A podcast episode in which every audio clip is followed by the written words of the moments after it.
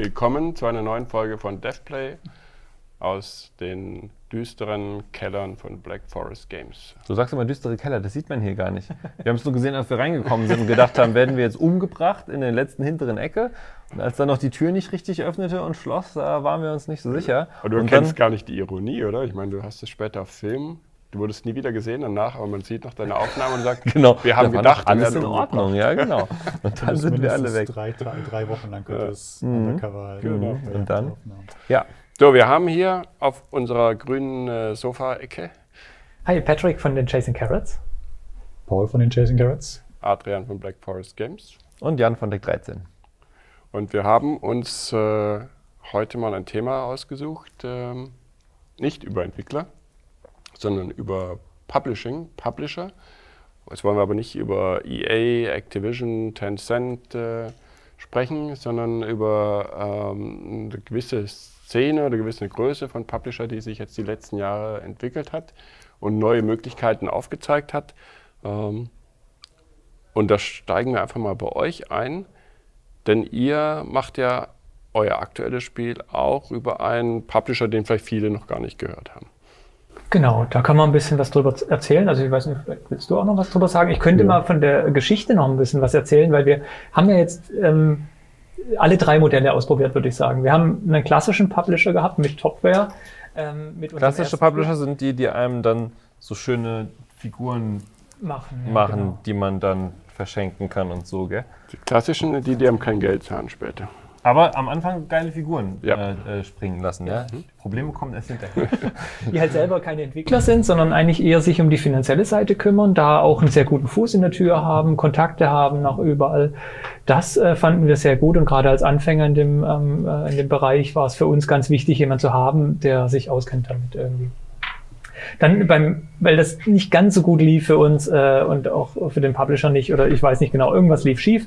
Auf jeden Fall haben wir beim zweiten Spiel dann gesagt, komm, lass uns das selber probieren, weil ich meine, es gibt Steam mittlerweile, es wurde ja auch geöffnet. Wir haben unser zweites Spiel rausgebracht, als Greenlight gerade so noch aktiv war, aber schon so ein bisschen am Sterben war und absehbar war, dass es langsam irgendwie komplett geöffnet wird.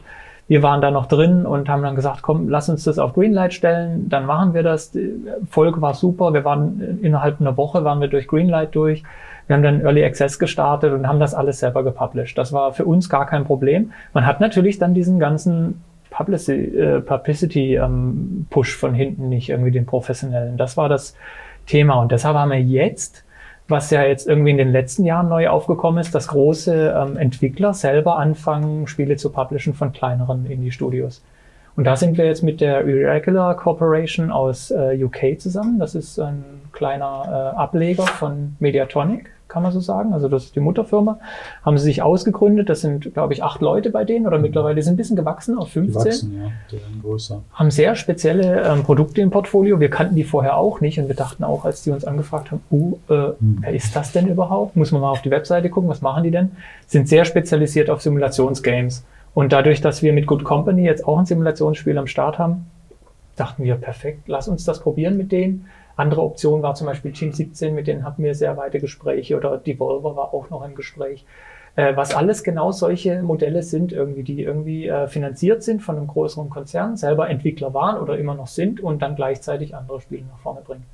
Sehr spannende Zeit. Was macht denn da denn jetzt den Unterschied, dass äh, du sagst, die sind, kommen selber aus dem, aus dem Entwicklerbereich? Ähm, sind die Geschäftsmodelle anders oder der, der Share anders oder die Aufgabenteilung anders oder ist es einfach nur ein anderes Gefühl? Ich glaube, ich glaube, dadurch, dass die sich halt nicht nur auf das Publishing konzentrieren, sondern auch äh, selber entwickelt oder entwickelt haben. Ich, bei Irregular ist es so, die haben ja auch PC Building Simulator mitentwickelt. Mhm. Und die shiften immer mehr in das Publishing rein. Und, und sie gehören ja auch zu Mediatonic. Mediatonic meint ja auch Publishing und Entwicklung. Haben sie eben auch diese Developer-Sicht auf die Dinge. Also die haben dann eine gewisse Empathie, glaube ich. Mhm. Ich gehe davon aus. Also wie, ich das, wie ich das empfinde, wenn ich mit denen interagiere, äh, fühlt es sich so an, als ob die schon ganz genau wissen, in welcher Situation wir sind. Und dann entsprechend auch äh, versuchen, uns entgegenzukommen in der, in der Richtung. Und das, das ich, bev bevor ich, bevor ich eigentlich mit Publishern zu, zu tun hatte, hatte ich immer das Gefühl, so, ah, Publisher, ah, die sagen immer, grätschen immer rein und, und machen drüben Druck aus auf einen aus. Und das ist überhaupt nicht so in unserer Situation. Äh, wir machen eigentlich durchweg, durchweg positive Erfahrungen. Den, den Einfluss, den die auf uns haben, empfinden wir grundlegend als positiv. Also ihr habt jetzt keinen Druck auf Milestones, ihr müsst liefern, sondern ah, egal, heute, morgen, nächstes Jahr, 2034. Bei uns ist es eher so, dass wir als, als Entwickler ein bisschen mehr pushen, früher zu, zu, zu releasen. Und, und damit können die gar nicht so richtig umgehen, weil normalerweise ist es andersrum. Und wir, wir wollen halt früher releasen, weil wir eben, wir wollten halt schnell Feedback haben. Unser, unser Ziel war es halt, äh, viele eine hohe Iteration zu haben und, und äh, so schnell wie möglich von den Leuten zu hören, was haltet ihr von dem Spiel, was müssen wir ändern, dann müssen wir was verbessern und so weiter. Also das ist, äh, das war uns wichtig. Und wir haben uns dann gesagt, ja, halt stopp, langsam. Lass mal verschieben, weil das, was ihr jetzt gerade habt, ist okay, aber ich, wir würden es noch nicht zeigen wollen. Also mhm. die haben dann schon die Erfahrungen und bringen sie halt ein und, und bewahren ein, einfach von so einem Miste. Ja. Das ist schon äh, ganz gut. Und ja. Ihr seid ja auch selber ins Publishing-Geschäft eingestiegen. Ja. Wir sind ja quasi. Im großen Rahmen. Ja, im ganz großen. Wir drehen ja. nur die ganz, ganz großen Räder. Ja, ja. ist ja ganz klar. Ähm, äh, nee, tatsächlich ist es ja äh, ein bisschen so wie das, was du gerade gesagt hast. Äh, ein bisschen das Modell, mit dem ihr gerade ganz äh, glücklich seid. Das hat sich ja bei uns andersrum ergeben. Also wir als Entwickler, die immer mit so äh, relativ äh, großen Projekten, zumindest für unser Studio, große Projekte zu tun hatten, 60, 70 Leute hängen an einem Projekt, äh, müssen mit einem Partner zusammenarbeiten. Das selber zu stemmen, ist natürlich total riskant. Also wenn man jetzt sagt, ein Projekt kostet, weiß nicht, 5 bis 10 Millionen, selbst wenn man die vielleicht auf der Bank liegen hat, aufgrund von irgendwelchen glücklichen Umständen, äh, was passiert, wenn das Spiel nicht funktioniert, wenn es floppt, wenn irgendwas äh, daneben geht, ist alles weg und vielleicht ist man auch noch bis in alle Ewigkeit verschuldet. Da macht es schon Sinn, dass man irgendwie einen Partner findet, der das vielleicht finanziert und auch mit Risiko finanziert. Das ist ja genau das, was Publisher im klassischen Geschäft tun. Die machen zwar noch mehr, klar, die machen auch Vermarktung, äh, QA, Qualitätssicherung, äh, Lokalisierung in verschiedene Sprachen. Ähm, und Producing-Unterstützung, wie du auch gerade gesagt hast.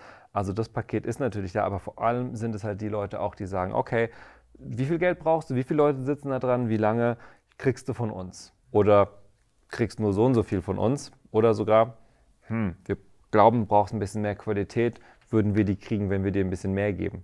Hört sich jetzt an, als würde das nicht so oft passieren, aber gibt's, hatten wir tatsächlich schon mehr als einmal, dass Leute gesagt haben, okay, das sind eure Ziele, wir glauben, das und das schafft ihr so nicht. Und wir gesagt haben, oh, jetzt müssen wir uns irgendwas ausdenken, um die zu überzeugen und zu sagen, doch, doch, das schaffen wir. Aber was die sagen wollten, war, wenn ihr da ein bisschen mehr reinsteckt, dann vertrauen wir euch, dass ihr das schafft und das geben wir euch auch. Wo wir gesagt haben, oh, cool, ja, das ist ein guter Deal, machen wir. Ähm, ist aber auch nicht die Regel. Es passiert uns genauso, dass Leute sagen, ihr macht einen zweiten Teil, schön, da müsst ihr weniger für ausgeben als für den ersten, ihr habt ja schon alles. Dann sagen wir, ja genau, guck dir mal einen Kinofilm an, ja, die machen einen zweiten Teil, dann haben die schon alles oder was? Und deswegen ist er nur halb so teuer wie der letzte, ist, stimmt nicht so ganz. Ähm, ich glaube aber trotzdem, der klassische Publisher ist immer noch total wichtig, wenn es um sowas geht, wenn man sagt, es muss äh, großes Risiko, muss finanziert werden, wie du vorhin gesagt hast. Die kennen alle Leute, die haben diese ganzen Kontakte. Nun war es bei uns halt auch so, wir hatten jetzt halt 15, 16 Jahre Spieleentwicklungserfahrung auch sehr viele Kontakte gesammelt. Leute haben zu uns gesagt auf Messen, hey, habt ihr mal was, was ich vielleicht hier in, weiß nicht, Kroatien in den Laden stellen kann nächstes Jahr? Und wir haben immer gesagt, nee, nee, das geht alles über den Publisher, haben wir nichts mit zu tun. Und irgendwann hat uns das ein bisschen geärgert und wir haben gesehen, oh, es gibt jetzt Indie-Entwickler, die haben coole Ideen, aber die, haben, die kennen halt noch keinen. Und dann haben wir gesagt, wäre das nicht was, dann zu sagen, wir verstehen die, wie du gesagt hast, wir verstehen den Hintergrund, äh, was in der Entwicklung wichtig ist, was ist einfach zu ändern, was ist schwer zu ändern, was liegt denen am Herzen, wo soll man sich lieber komplett raushalten und gesagt haben, können wir das nicht nutzen und sagen, okay, Leute, es ist euer Spiel, ihr behaltet die Rechte, die IP an eurem Titel, ähm, aber wir übernehmen die anderen Sachen. Das heißt, das Team in unserem Fall muss sich selber finanzieren, muss gucken, wie es das äh, Spiel produziert bekommt. Dafür behalten sie ihre Rechte und alles, kriegen den Löwenanteil der Einnahmen und wir helfen ihnen, das rauszubringen, die Sichtbarkeit zu äh, kriegen, Marketing, PR zu machen, die Plattformhalter anzusprechen, zu sagen, hey, dann und dann kommt das in das Spiel raus. Und das macht auch total Sinn, dass es irgendwo gebündelt ist, weil wenn ich als, als ein Entwickler mit einem Spiel, was auch nicht so groß ist, jetzt auf fünf Messen im Jahr gehen muss und keine Ahnung, nach London fliegen muss und mich mit Sony und mit Microsoft treffen, das sind natürlich ekelhaft viele Kosten. Wenn da aber einer hingeht, der fünf, sechs Spiele dabei hat, dann lohnt sich das schon viel eher. Der dann sagt, guck mal, das hier habe ich, äh, was wollen wir damit machen und so. Ähm, von daher, wir machen das total gerne und wir haben jetzt da so 10, 12 Spiele, mit denen wir da gerade unterwegs sind. Und ähm, das Einzige, was ich finde, was ein bisschen schwierig ist an der Sache, ist, du weißt halt nie, ob ein Spiel wirklich performt. Du kannst es nicht wissen. Ja, du kannst niemand versprechen, wie früher oder auch ein Publisher kannst du ja jetzt im Großen nicht mehr, aber dafür übernehmen sie ja das Risiko. Ist dann nicht mehr ganz so schlimm. Aber wenn der Entwickler selber das Risiko hat, kannst du ihm nicht sagen, komm zu uns und dann wirst du reich. Das geht einfach überhaupt nicht, ja, sondern das Risiko bleibt beim Entwickler und wir haben wirklich Spiele, die sich, ich glaube, jetzt auf ihre gesamte Zeit 37 Mal verkauft haben. Und wir haben welche, die haben sich ein paar hunderttausend Mal verkauft. Und ähm, paar Sachen kann man vorher absehen, ein paar Sachen sind riskant, aber ein paar weißt du es einfach nicht. Du hast halt nicht deine so und so viele Boxen, die im Mediamarkt stehen und irgendwer nimmt sie schon irgendwann zu irgendeinem Preis mit. Das ist halt nicht mehr. Aber das Oder Konzept. Thema, wie du mit dem Greenlight genannt hast, ich habe vergessen, dass das ja zwischendurch auch mal Greenlight gab. Ähm, Hey, da hatten wir sogar eine Deadplay-Folge drüber. Ja, ja, genau. Mhm, als das auf einmal was gekostet hat. Ja. Und auf einmal ist das schon als Geschichte. ja, es geht so schnell. ja. Aber das sind ja so die, die Hürden, je geringer die Hürde ist, desto ähm, geringer ist auch die, ähm, die Wahrscheinlichkeit, dass äh, es dir schon Erfolg garantiert. Ne? Ähm, und ja. Ähm, heute kann jeder reinstellen, jetzt weißt du natürlich auch nicht, ob du was verkaufst. Ja, eben. Ich meine, das ist das, was, was wir halt auch finden. Im Grunde genommen Früher oder am Anfang haben viele Entwickler auch wie immer diese, diese Sache, wenn das Spiel nur geil genug ist, dann werden das auch alle kaufen. Und warum was vermarkten? Wenn das Spiel 100% mhm. Spiel ist, dann ist alles super. Ähm, aber es geht halt um die Aufmerksamkeit. Du kannst das beste Spiel haben oder ähm, auch nicht, aber wenn es keiner merkt, dann ähm, verkaufst du trotzdem null Stück. Ja? Oder an ein paar, die es halt rausgefunden haben. Was wir halt immer sagen, ist, du kannst immer Glück haben. Du kannst immer Roulette spielen, du kannst immer äh, den Jackpot ziehen. Und ähm, deswegen gibt es halt manche Entwickler, die sagen, mein Spiel wird sich toll verkaufen, denn das und das Spiel hat sich auch toll verkauft. Das hat auch nur eine Person gemacht, das hat auch keine Werbung, kein Marketing gehabt. Ja, aber das war halt das eine Spiel. Nenn mir bitte die zehn anderen, die so sind, oder die 20 anderen. Wenn die auch alle super sind, dann kannst du vielleicht noch das 21. machen. Sonst gibt es wahrscheinlich einen Grund, dass alle nur von diesem einen Spiel gehört haben und nicht von den anderen, die so ähnlich sind. Aber ah, das ist halt immer total schwierig. So. Aber du brauchst halt die Aufmerksamkeit am Schluss, wie du sagst. Die Märkte sind jetzt so offen, da kann jeder alles rausbringen. Wie findest du das? Wie findest du dich zurecht?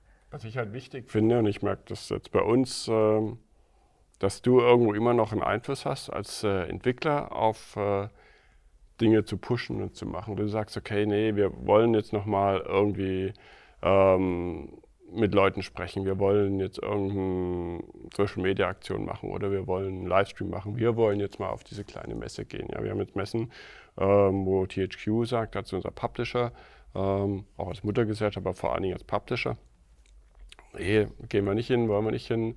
Ähm, wir waren jetzt auf der Hamburg Games Konferenz, so sind wir alleine hingegangen. Ja, und äh, wir merken, dass da gutes Feedback kommt, du kriegst ein bisschen was. Ja. Ähm, oder ähm, die Mac in Erfurt waren wir da gewesen. Ja. So Geschichten. Oder wenn wir sagen würden, wir wollen auf eine Messe gehen und der Publisher hat den nicht auf dem Plan, können wir hingehen.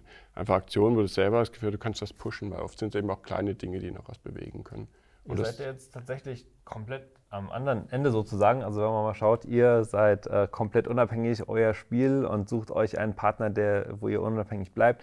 Wir haben äh, jetzt auch mit äh, Focus einen Partner, mit denen arbeiten wir jetzt seit wie lange zusammen? 2014, 15 sowas. Äh, und machen äh, jetzt gerade das dritte Spiel äh, mit denen gemeinsam, sind oh, unser Publisher. Oh, League, League. ja, irgendwas müssen wir ja machen, sonst würde es uns ja nicht mehr geben. Ach nee, wir sind natürlich noch im Urlaub, weil wir haben ja ein Spiel rausgebracht genau. letztes Jahr und jetzt gucken wir mal, Guck was mal. Machen wir so, arbeiten an verschiedenen äh, Konzepten. Mal schauen. Ja, genau. und ihr hingegen, Ihr, ähm, wie du gerade gesagt hast, äh, habt eine Muttergesellschaft. Das heißt, eigentlich hätte man ja das Gefühl, ihr seid völlig unter Kontrolle. So. Aber ihr dürft euch noch selber aussuchen, auf welche Messen ihr dann auf eigenes Risiko geht oder wie ist das? Ja, das ist tatsächlich so und das ist auch so Philosophie von THQ Nordic beziehungsweise der, der ganzen Embracer Group. Oben rum heißt die jetzt Embracer.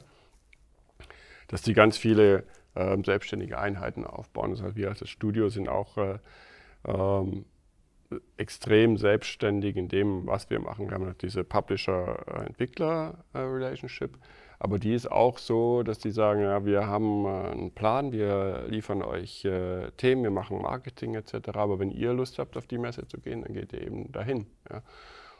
Und was äh, wirklich super ist, ist jetzt auch im Vergleich mit früher, mit anderen Publishern, ähm, mit denen wir uns versucht haben, dass du schon auch sehr viel Mehrwert bekommst. Sie haben ja auch Selbstpublishing versucht, ja, mit äh, Marketing und Submission und äh, QA. Und das ist schon ein Riesenunterschied, ob du das alles so selber zu stemmen oder einfach sagst, hey, guck mal, wir brauchen jetzt mal äh, QA vier Wochen, für, um das und das zu testen. Ne? Oder ihr stemmt mal das Lokalisierung oder Submission Support. Ähm, da ist schon echt sehr viel auch an, an Hard, ähm, Hard Facts Support, den du hast, ja. Das ist ja ganz spannend, weil ihr habt ja wirklich auch gesagt, wir machen alles alleine, wir machen das Ganze mit Kickstarter, wir machen das mit Early Access und so weiter, was auch super hart bei euch war, hattest du ja schon mal in vergangenen Folgen auch erzählt. Ähm, und ähm, irgendwie habe ich das Gefühl jetzt im Gespräch, keiner sagt so, nee, macht's alleine. Jeder sagt irgendwie so, das Beste ist, wenn wir irgendwie einen Partner hatten. Aber bei euch, ihr habt ja auch verschiedene Phasen oder mit verschiedenen Partnern zusammengearbeitet, hattet ihr auch mal das Gefühl zu sagen, wisst ihr was, unser Ding, wir machen das alleine alles, wir, wir wollen keinen Partner, wir fühlen uns da besser. Hattet ihr sowas? Ja, das war natürlich nach dem ersten Publisher-Versuch, war das dann mit unserem zweiten Spiel Cosmonautica, was wir dann wirklich über Steam Early Access veröffentlicht haben. Und das war genau die Gegenreaktion, wo wir gesagt haben, nein, das wollen wir nie mehr machen, weil das ist alles nur Verarsche irgendwie. Das, das hat uns nicht äh, viel gebracht, das Ganze lass uns das selber probieren. Wir können das irgendwie selber machen mittlerweile in dem Markt. Und der, der Markt hat sich ja so weiterentwickelt, dass täglich, äh, wie viel kommen auf dem App Store auf Apple raus, jeden Tag irgendwie 600, 700 Spiele oder sowas. Dieser Markt hat sich so äh, fatal verändert irgendwie für uns als Entwickler, dass wir gesagt haben, wir wollen das nicht nochmal äh, risikomäßig machen, sondern wir wollen jetzt doch nochmal einen Partner, der sich auskennt mit dem Markt, mit dem veränderten Markt. Und deshalb war unsere erste Aktion ja, Good Company hat ja so angefangen als Trailer und wir haben eine Webseite gemacht und so ganz, ganz einfache Prototypen und so und hatten, glaube ich, nach zwei, drei Monaten schon irgendwie was Klickbares da, irgendwie, was wir dann schon stolz rum gezeigt haben, was dann vielleicht auch schon zu früh war, eventuell, da muss man nochmal drüber nachdenken. Aber so, das war unsere Herangehensweise, dass wir gesagt haben, wir wollen erst sichtbar sein und dann entwickeln wir das Spiel, bevor irgendwie zwei Jahre Entwicklung reinfließen und dann hat dich keiner gesehen und du verkaufst dann 37 Stück davon. Das können wir uns nicht mehr leisten, das geht nicht. Gerade mit, wir sind ja auch acht Leute, wir haben ja auch ein bisschen was zu bezahlen. Das war schon super wichtig, dass wir damit angefangen haben. Mit der, mit der, das war so ein Erfolg, glaube ich, von, von unserer Seite, weil ähm, ja, das war von vornherein der Plan so, okay, wir haben eine coole Vision und jetzt versuchen wir die mal zu transportieren erstmal. Und ähm, das mit dem Gameplay, das kommt dann. das war vielleicht ein bisschen unglücklich, aber, aber, aber es, ja, also es kam alles zusammen am Ende. Und wir waren dann in der luxuriösen Position, dass dann Publisher zu uns gekommen sind, weil sie das auf Twitter irgendwo gesehen haben oder sonst irgendwo irgendwas davon gehört haben. Und dann so, hey, ähm, dieses Spiel da, wie sieht's denn aus? Ne? Du und ich? Mhm. Ne? Und, äh, und dadurch, dass wir aber auch so die, solche negativen Erfahrungen gesammelt haben mit, mit dem anderen Publisher in der Vergangenheit äh, und äh, unser eigenes Ding machen wollten, waren wir da sehr skeptisch und äh, haben das aber nicht von vornherein ausgeschlossen. Das heißt, wir, wir waren, waren, weiterhin offen, aber wir haben uns das ganz genau angeguckt. Und das ist etwas, was jeder Indie-Entwickler machen sollte. Ganz genau gucken, okay, was steht im Vertrag? Jede, jede kleine Änderung nochmal einen Draft checken, lieber nochmal durchprüfen lassen vom Anwalt. Und das war tatsächlich so, wir waren kurz davor mit, äh, darf ich sagen? Oder? Ja, warum denn nicht? Ja, okay. Äh, kurz davor mit Team, Team 17 zu unterschreiben. Und weil das war, das hat einfach, uns, das Game hätte in das Portfolio gepasst, Vertrag war okay und so weiter. Und dann kam Irregular Corp und haben halt richtig um uns gekämpft. Ja? Und das hat uns so ein Gefühl gegeben, so Moment mal, also wenn die sich so reinsteigern und die anderen, mit denen haben wir so, da war das schon so eine Pattsituation, dann wären die doch besser und da sind auch die Zahlen in dem Vertrag besser und dann vielleicht und ja, kurz vor Schluss haben wir dann gesagt, äh, sorry, Team 17, hm, wir haben uns anders entschieden und haben mit äh, Irregular Corporation unterschrieben. Und das war die beste Entscheidung, die wir machen konnten, weil das zahlt sich jetzt aus. Wir haben einen richtig guten Partner, mit dem wir zufrieden sind. Und, und die, die Grundbedingungen sind einfach auch besser ja, für, das, für das Spiel. Deswegen, also ähm, ja, es lohnt sich da auf jeden Fall, äh, da Zeit zu investieren als Indie-Entwickler. Ja, ich glaube, das lohnt sich total. Und das, das Witzige ist, ähm, wenn man dann mal sowas macht, also sozusagen auf Publisher-Seite wechseln, da haben wir auch total viel gelernt. Auch nochmal über uns und wie wir verhandeln als Entwickler, weil wir auch weiter mit der Mehrheit des äh, Studios Entwickler sind und ähm, haben auch schon gemerkt, okay, einige Sachen sind einfach nervig. Also sowohl, wir wissen jetzt, warum die Publisher nicht machen, zum Beispiel nicht richtig antworten, zu spät antworten, irgendwas nicht ernst nehmen oder so, aber auch im Vertrag, dass man dann sagt, okay, ähm, wie du sagst, da muss man halt nochmal eine Runde drehen. Und ich, also mein, mein Rat wäre da auch eigentlich immer zu sagen, ähm, besteh da drauf. Wenn irgendwas im Vertrag ist, guck es dir genau an. Wenn es dir nicht gefällt, es, ich habe noch niemand erlebt, wirklich es gibt bestimmt solche Leute. Ich habe noch niemand erlebt, der gesagt hat, jetzt schicken die schon wieder was zurück. Wir waren doch eigentlich schon kurz davor. Jetzt habe ich keine Lust mehr. Ich sage es jetzt sofort ab und rede nie wieder mit denen. Das gibt es eigentlich nicht. Was passieren kann, ist natürlich merkt man, wenn irgendwann mal jemand angepisst wird und sagt, ey, ihr habt jetzt schon zum fünften Mal irgendwie noch eine Änderung drüber Jetzt reicht's mal langsam. Gut, dann weiß man vielleicht, man sollte es nicht überstrapazieren, aber man kriegt eigentlich immer die Signale, dass Leute sagen, okay, okay, gut, dann machen wir halt noch das hier, aber dann ist mal gut. Und ich glaube, das, das muss man mitmachen und man braucht nicht die Sorge zu haben, oh, das ist jetzt mein einziger sozusagen Hoffnungsschimmer und ich muss bloß alles unterschreiben, dann habe ich das Ding. Und ich glaube, das ist aber das, was man zuerst im Kopf hat, zu sagen, oh, keiner wollte das, der will das, aber das und das ist schon irgendwie eine miese Bedingung. Lieber nochmal, glaube ich, was anderes überlegen, anstatt danach unglücklich zu sein. Ja, man arbeitet ja dann auch eine Weile zusammen. Ja. ja, genau. Ja. Also wir sagen immer, man muss ein gutes Gefühl haben, auch mit dem Vertrag. Und es gibt immer den, den bescheuertsten Spruch, den aber jeder irgendwann bringt, ist, der Vertrag ist ja sowieso nur, wenn was schief läuft. Der geht ja in die Schublade und dann guckt sich ja keiner an. Der ist ja nur für die schlechten Zeiten. Ja, aber genau dafür muss er dann funktionieren. das ist dann immer dieses, dafür machen wir ihn. Dann, wenn es doch nur dafür ist, dann kannst du das ja in das reinschreiben. Ja? Das ist ja genau das Gegenargument. Und ähm, genau, man muss sich mit dem Ding am Anfang wohlfühlen und nicht die Angst haben, oh Gott, aber wenn das Ding mal aus der Schublade rauskommt, dann sind wir alle im Arsch. Ich glaube, genau das Bauchgefühl ist auch eine extrem wichtige Sache, dass man sich die Leute anguckt, wenn man mit denen spricht. Und wir haben auch ähm, die Team 17 Leute auf der Gamescom getroffen. Das war alles super. Wir haben uns gut verstanden. Da war das Bauchgefühl auch super. Also es kommt dann einfach auf technischen, technischer Grundlage nicht zusammen, der Vertrag dann am Ende. Aber äh, das Gefühl ist super wichtig, dass man da sagt, dir vertraue ich, das macht einen ehrlichen Eindruck, ihr seid Entwickler. Euch ja, vertraue ich, das ist schon. Es geht um die Menschen am Schluss, um mal mit einem Klischee das, äh, genau. die Sendung Klischee, zu die Folge beenden. zu beenden. Was haben wir gelernt, Adrian? Genau, das haben wir gelernt. Es geht nichts über ein gutes Klischee am Ende einer Folge. um, ja, teilt uns mit, was ihr von Vertrauen haltet. Vertraut ihr uns, äh, dass wir auch weiterhin äh, die Zeit einhalten, solange der Jan Wagner nicht dabei ist. Ja, wir, langsam slippen wir schon wieder. Kommen wir schon ein bisschen in Jan Wagner-Regionen. Ja. ja, vielen Dank.